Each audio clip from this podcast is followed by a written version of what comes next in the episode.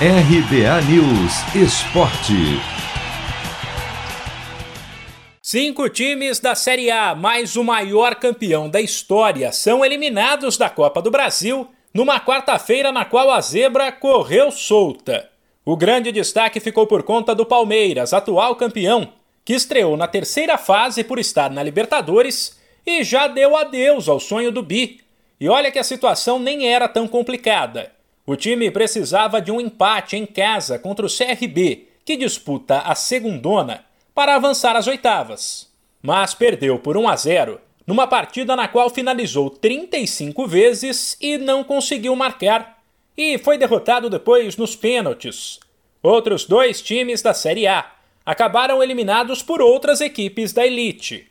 Casos do Corinthians, que depois de perder por 2 a 0 na ida em casa, ficou no 0 a 0 com o Atlético Goianiense fora na volta, e do Red Bull Bragantino, que deu azar de cruzar com o bom time do Fluminense já na terceira fase.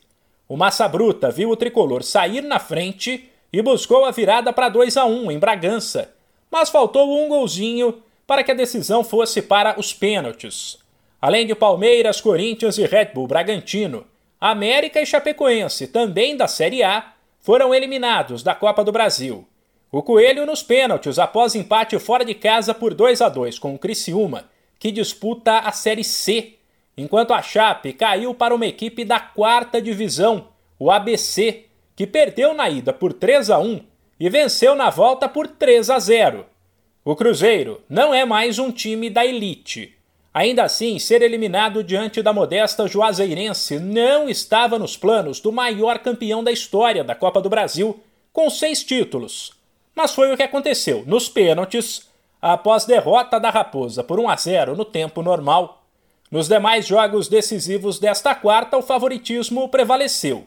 Atlético Paranaense e Bahia avançaram ao vencerem Havaí e Vila Nova por 1 a 0, enquanto o Vasco passou de fase ao empatar com o Boa Vista por 1 a 1. Os confrontos das oitavas de final da Copa do Brasil serão definidos em um sorteio. De São Paulo, Humberto Ferretti.